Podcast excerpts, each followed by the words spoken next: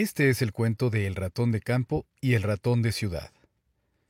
Érase una vez un ratón que vivía en una humilde madriguera en el campo. Allí no le faltaba nada.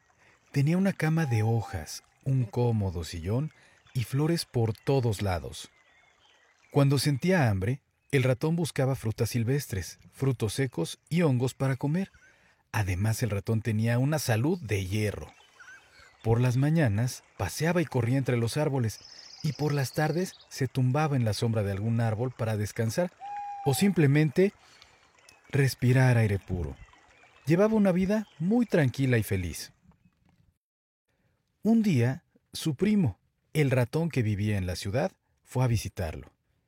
El ratón de campo le invitó a comer sopa de hierbas, pero al ratón de la ciudad, acostumbrado a comer comidas más refinadas, no le gustó y además no se habituó a la vida de campo. Decía que la vida de campo era demasiado aburrida y que la vida en la ciudad era más emocionante. Acabó invitando a su primo a viajar con él a la ciudad para comprobar que allí se vivía mejor. El ratón de campo no tenía muchas ganas de ir, pero acabó cediendo ante la insistencia del otro ratón. Nada más al llegar a la ciudad, el ratón de campo pudo sentir que su tranquilidad se había terminado el ajetreo de la ciudad le asustaba, había peligros por todas partes, ruidos, coches, humo, polvo, un ir y venir intenso de personas. Estaba muy asustado.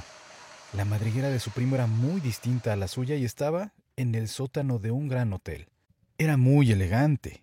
Había camas con colchones de lana, sillones, finas alfombras, y las paredes eran revestidas. Los armarios rebosaban de quesos y cosas deliciosas. En el techo colgaba un oloroso jamón, delicioso, riquísimo. Y justo cuando los dos ratones se disponían a darse un buen banquete, vieron a un gato que se asomaba husmeando a la puerta de la madriguera.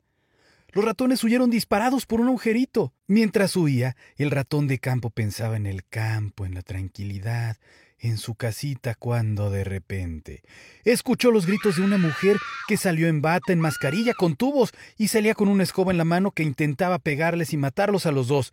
El ratón más que asustado y hambriento salió corriendo de la madriguera, dijo adiós a su primo y decidió volver al campo lo antes que pudo. Los dos se abrazaron y el ratón de campo emprendió el camino de vuelta a su casa. Desde lejos el aroma de queso recién hecho hizo que se le saltaran las lágrimas pero eran lágrimas de alegría, porque poco faltaba para llegar a su casita.